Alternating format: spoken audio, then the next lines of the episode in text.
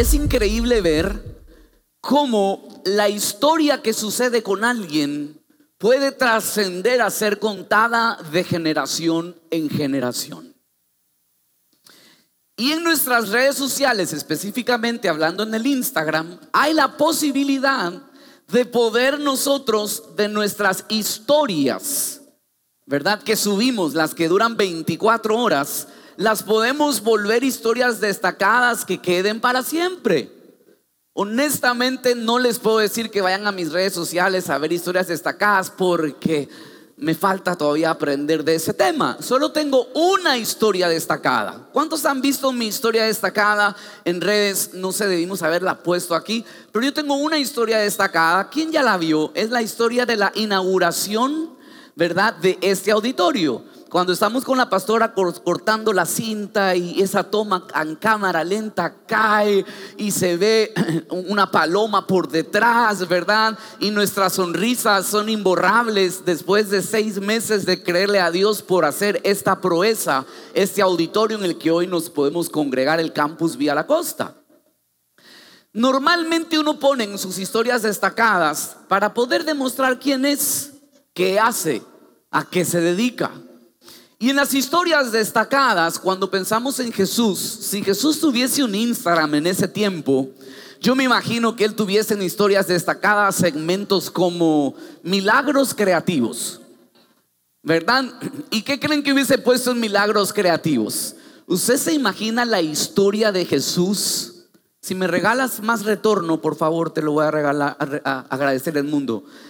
Si pensamos en historias destacadas, e historias, ¿verdad? De milagros creativos. ¿Se imaginan la historia del el milagro de Jesús escupiendo sobre los ojos del ciego para que pueda ver bien? ¿Se imagina cuántos views tuviese esa historia? ¿Cuántas vistas tuviese esa historia? ¿O usted se imagina la historia que lo hubiesen a lo mejor en milagros de provisión? ¿Cómo pagar impuestos? ¿Sabe cuánta gente mirara la historia cuando Jesús manda a Pedro a pescar y le dice que vaya y que suelte ahí la, eh, la, pesca y que en la boca de un pescado iba a encontrar las monedas o la provisión para poder pagar. ¿Usted se imagina cuántos views? ¿O se imagina una historia que diga caminando sobre las aguas? ¿Usted se imagina ¿Cómo estaría esa historia que a lo mejor, verdad, Juan graba a Pedro caminando los momentos que Pedro caminaba sobre las aguas, pero a lo mejor un blooper de Pedro hundiéndose y levantándose, hundiéndose y levantándose. ¿Se imagina eso? ¿Verdad? Yéndose y levantándose, yéndose y levantándose. Historias destacadas, un Pedro, ¿verdad? Un Pedro hundiéndose y levantándose en medio de... ¿Cuántos memes no le hubieran hecho a Pedro en este tiempo? ¿Verdad que sí? Si ellos ni están y todavía le hacen memes en esta semana de Semana Santa, ¿verdad? Ya la gente tiene su creatividad. Hasta con el, COVID marcharon todos, ¿verdad? Y, y todo el mundo haciendo memes, historias destacadas. En Jesús, aquí en la tierra, encontramos estas historias. Y yo quiero llevarte a través de dos o tres historias que te pueda compartir hoy, en donde vamos a ver cómo se destaca el amor de Dios para con nosotros y cómo esas historias, como que si las estuviésemos viendo nosotros en redes sociales, hoy bendecirían nuestras vidas. Si vienes conmigo hasta Mateo capítulo 8, quisiera que me acompañen hasta allá. Mateo capítulo 8, verso 14. Una historia destacada es cuando Jesús sana a la suegra de Pedro. Para mí esa historia es destacada. ¿Saben por qué? Porque cada vez que yo comento algo de mi suegra o digo algo de mi suegra, crea una sensación y una cosa que todo el mundo se alborota. Ahora, ¿usted se imagina a Jesús diciendo, yo sano suegras? ¿Usted se imagina lo mediático que se hubiese vuelto eso? Mire por un momento lo que sucede. Vaya a ver aquí en el verso 14. Vino Jesús a casa de Pedro y vio a la suegra de este, de este postrada en cama con fiebre. Yo no sé qué hubiese hecho usted de Jesús si su suegra estaba así, pero el verso 15 dice que Jesús tocó su mano, la fiebre la dejó y ella se levantó. ¿Y qué dice la palabra? Les. Otra vez, ¿qué hacía? Les. Ponga una pausa ahí. Si Jesús te hizo un milagro, el agradecimiento es la razón por la cual te pones a servir. Si Dios ha hecho milagros, los milagros en nosotros, lo natural es levantarnos y servirle a Dios. Hasta las suegras pueden servir a Dios. Se levantó a servirle. Mira el verso 16. Y cuando llegó la noche, trajeron a él muchos endemoniados. O sea, si ya se, Jesús se metió con nivel suegra, ya todo el mundo dijo, si pudo con ella, puede con mi primo el endemoniado. Hay esperanza. Hay esperanza, suegra. Hay esperanza. Vamos. Entonces, cuando llegó la noche, le trajeron a él muchos endemoniados. Y con la palabra echó fuera a los demonios. Ahora, Dice que le trajeron muchos endemoniados. No dice si fueron suegras.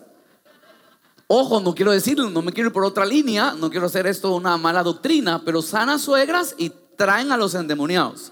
Y con la palabra hecha fuera a todos los demonios, sanó a todos los enfermos. Ahora miren el 17, todo tiene un sentido, para que se cumpliese lo dicho por el profeta Isaías cuando dijo, Él mismo tomó nuestras enfermedades y llevó nuestras dolencias. Para este entonces, Pedro ya era un follower de Jesús. Si vas hasta el capítulo 4 de Mateo, ya Jesús le había hecho el llamado, había hecho el milagro. Pero Pedro tenía el servir a Dios con algo pendiente que cargaba en sus hombros. Tenía un familiar enfermo.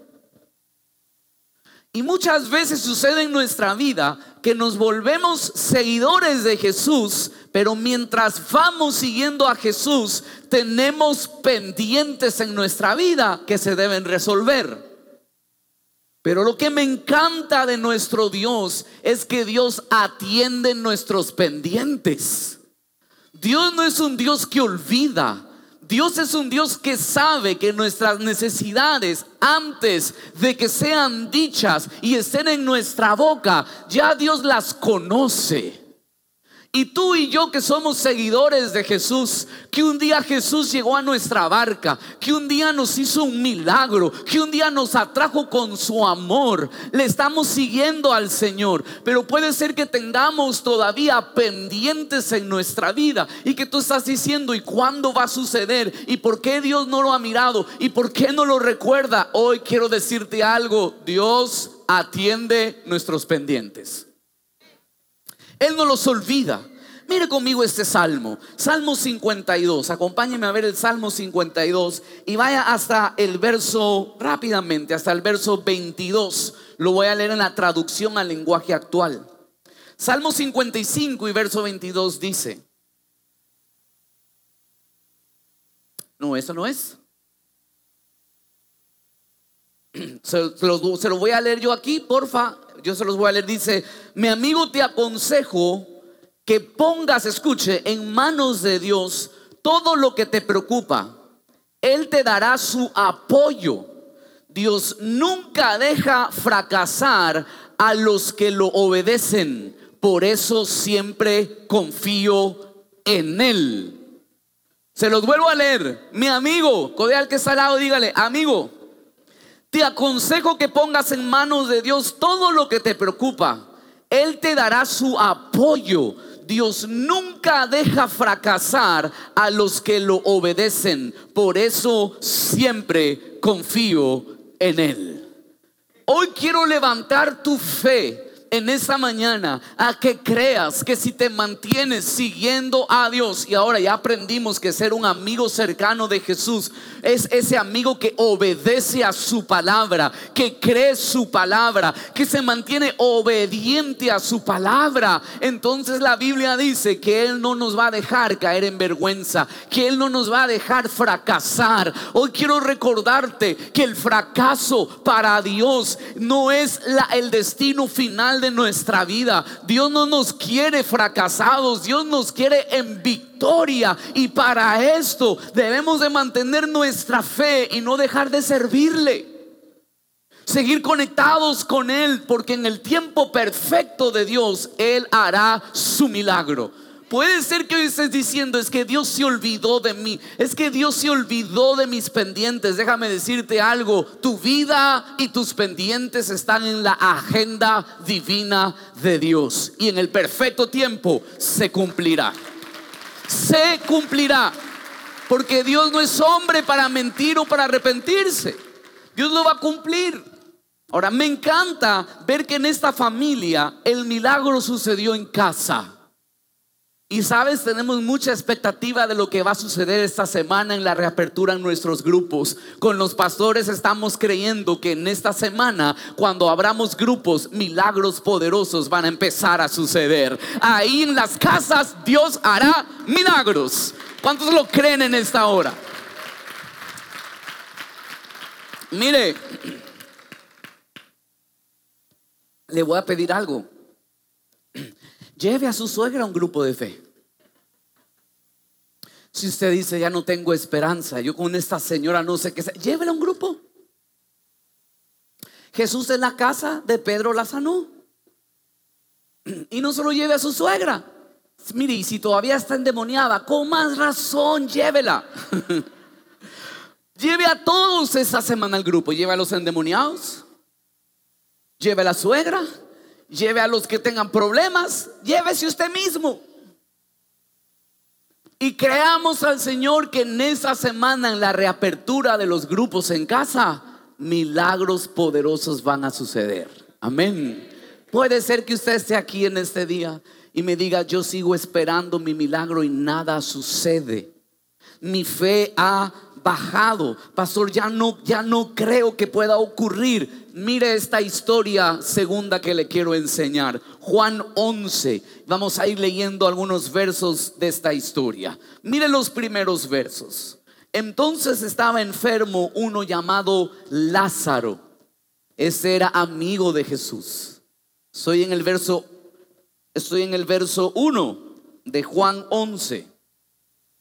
Lázaro de Betania, la aldea de María y de su hermana Marta. María, cuyo hermano Lázaro estaba enfermo, fue la que ungió al Señor con perfume y le enjugó los pies con sus cabellos. Enviaron pues las hermanas para decir a Jesús, Señor, he aquí el que amas está enfermo. He aquí el que, otra vez, he aquí el que... ¿Cuántos creen que Dios nos ama? Sostenga esto, porque Jesús amaba a Lázaro, pero él estaba enfermo. Entonces dice, he aquí el que amas está enfermo, verso 4. Oyéndolo Jesús le dijo, esta enfermedad no es para muerte, sino para la gloria de Dios, para que el Hijo de Dios sea glorificado por ella. Ahora, por favor, yo quiero que usted entienda esto y lo asimile a su alma y lo haga una verdad, aunque su realidad sea la enfermedad. Porque la realidad de Lázaro era una enfermedad que lo podía matar. Pero la verdad frente a esa realidad era que esa enfermedad era para que el Señor sea glorificado y esto ayudaría a bien a Lázaro y a los suyos. Una de las cosas que yo puedo mirar aquí es que Jesús amaba a Lázaro. Pero otra de las verdades que nos enseña la palabra es en Romanos 8, 28, escúchela. Y sabemos, Romanos 8, 28, que a los que... Y sabemos que a los que... ¿Qué hacía Jesús con Lázaro? Lo... ¿Qué hacemos nosotros con Jesús? Lo siempre va a triunfar donde existe el amor. Por favor, entendamos esta verdad. Jesús, ¿qué hacía con Lázaro? Lo y nosotros para con el Señor. Escuche, sabemos que a los que aman a Dios, todas las cosas les ayudan a... Esto es a los que conforme a su propósito son llamados. Jesús te ama. Y si tú amas al Señor y respondes a sus propósitos, no habrá enfermedad que pueda vencer los propósitos de Dios. No habrá circunstancia adversa que pueda detener lo que Dios ha planeado para ti, porque lo que Dios ama, Dios levanta. Lo que Dios ama, Dios resucita.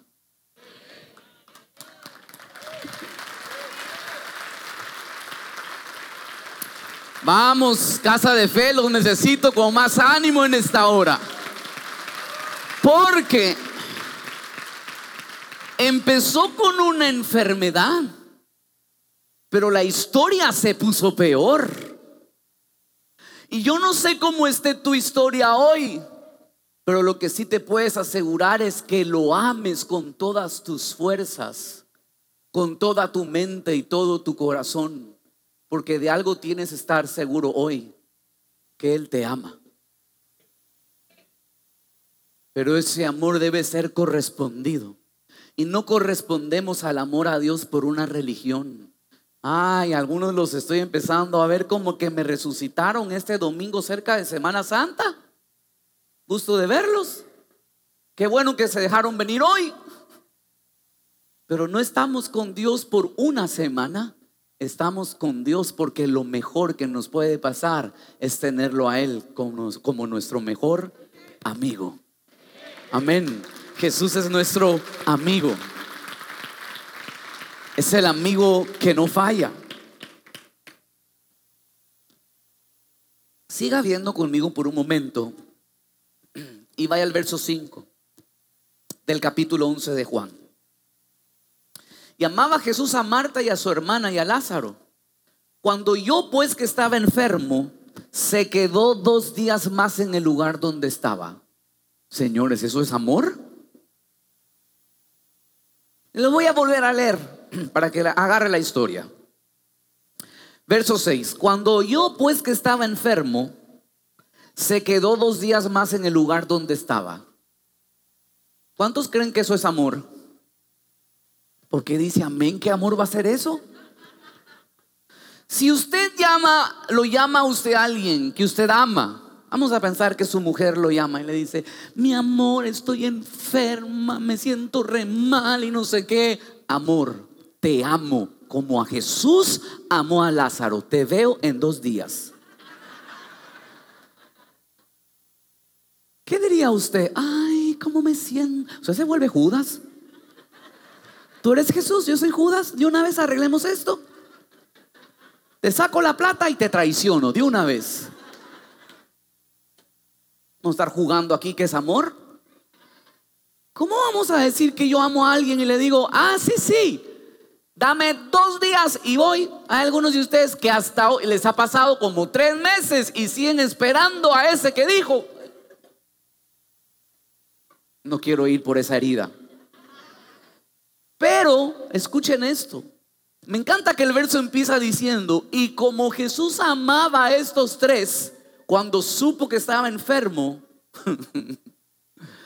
se quedó haciendo otras cosas. Yo lo mato. O sea, no a Jesús, ¿verdad? Pero uno dice, ese amigo que dice, yo, yo, no, no, no, no. Qué bueno que les leí Romanos 8, 28, porque dice la palabra que todo ayuda a bien a los que conforme a sus propósitos son llamados conforme a sus señores. Dentro del amor hay un santo propósito de Dios. Y lo que para ellos en su realidad era una falla del maestro, era parte de un plan perfecto, porque esa enfermedad sería para glorificar al Padre que estaba en los cielos. Entonces hoy debemos de entender que Dios nos ama no conforme nuestro tiempo, Dios nos ama conforme a su propósito, que es mejor que tu agenda. Porque nosotros estamos acostumbrados que Dios opere en el timing de esta tierra. Hasta hoy tengo que pagar, Señor. Así que la provisión tendría que llegar ayer porque el cheque entra a cámara y lo van a rebotar. Y usted está aquí sentado diciendo, Dios mío, que mañana entre ese...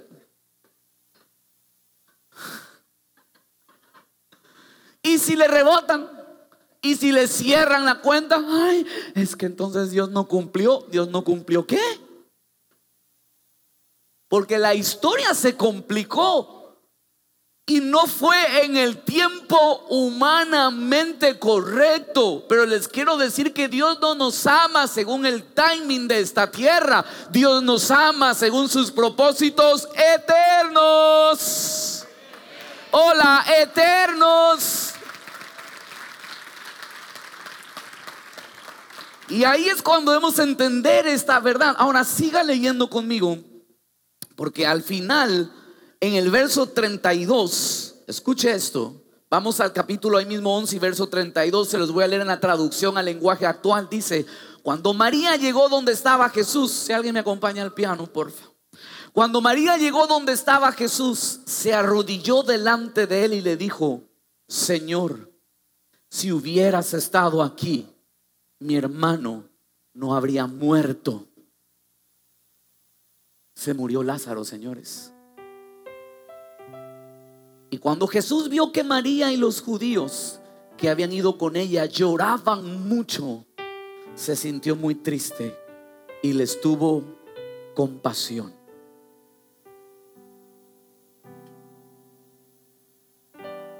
Hay realidades en nuestra vida que tocan, entran sin tocar la puerta. Atropellan, golpean, entran inesperadas.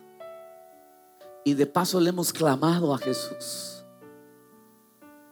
Y ya Jesús nos ha dado una promesa. Esta enfermedad no es para muerte. Es para que el Hijo, es para que el Padre sea glorificado. Pero de repente lo que nuestros ojos miran no es la promesa cumplida, sino que miran la muerte. Miran el dolor, miran el lloro, y esa es una muerte física, pero hay momentos en la vida que tenemos una sensación de que las cosas alrededor nuestro mueren, que algo dentro de nosotros muere. Y María viene y de una forma respetuosa porque yo sé el corazón de los que amamos a Dios. No vamos a ponernos con la pataleta, viste. Yo no veo una María que está, viste, Jesús, tú tan lindo, sanando a otros, pero a nosotros tus amigos, no nos tienes aquí en poco. Se te murió tu amigo, a ver cómo lo sanas ahora, si está muerto. No, yo no veo así. Yo veo una María que se arrodilla, viene delante del Señor y le dice, hey, murió porque tú no estuviste aquí. Arrodillada. Y puede ser que hoy tú tengas la misma postura de respeto a Dios. De rodillas le estés diciendo, Señor, ya este amor murió, porque tú no has respondido a mi clamor. Ya, ya este negocio quebró, porque tú no has respondido a mi súplica. Ya mi hijo está perdido ya no hay nada que hacer, porque tú no has llegado a tiempo porque solo estás mirando la realidad temporal que hoy estás pasando.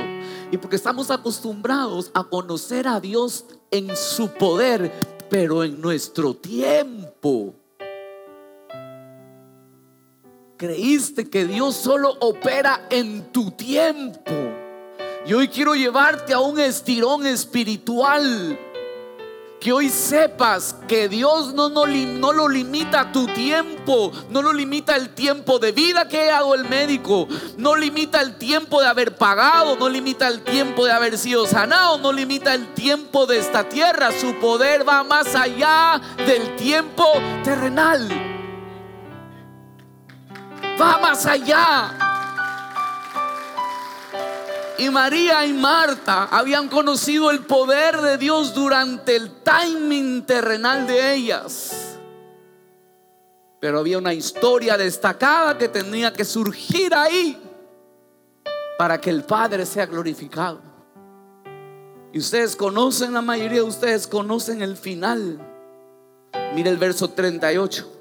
Jesús profundamente conmovido otra vez vino al sepulcro. Era una cueva y tenía una piedra puesta encima. Dijo Jesús, quiten la piedra. Marta, la hermana del que había muerto, le dijo, Señor, ya huele mal, porque es de cuatro días. Jesús le dijo, no te he dicho. Yo necesito que recibas esta palabra. Es Dios hablándote, iglesia. No te he dicho que si crees, verás la gloria de Dios. ¿Sabes qué ha sucedido? Lo más lógico es que hayas puesto una piedra al problema. Lo entiendo. Lo más lógico es que hayas metido en una cueva tu situación. Humanamente es aceptable. Pero hoy quiero hablarte no de cualquier historia. Te estoy hablando de historias destacadas las que se destacan de sobre lo natural, en las que dices, ya no había sentido ni posibilidades. Yo ya puse la piedra, pastor. Yo ya puse un punto final. Yo ya cerré la página. Yo ya dejé ese libro. Pero Jesús viene hoy, está este día a tu vida y te dice, muéveme hoy la piedra. Pero Señor, si ya pesta.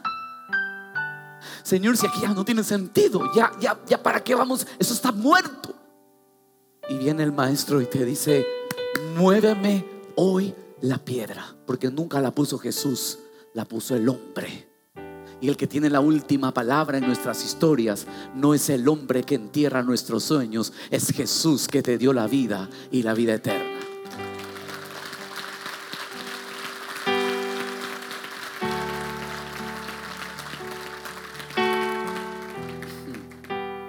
Él nunca llega tarde. Jesús no llega tarde. Aunque nuestra agenda pareciera que está tarde, en los planes de Dios está en el tiempo perfecto, porque lo que hará contigo será tan grande que no quedará duda que fue Él y que no pudo haber sido nadie más quien hizo el milagro.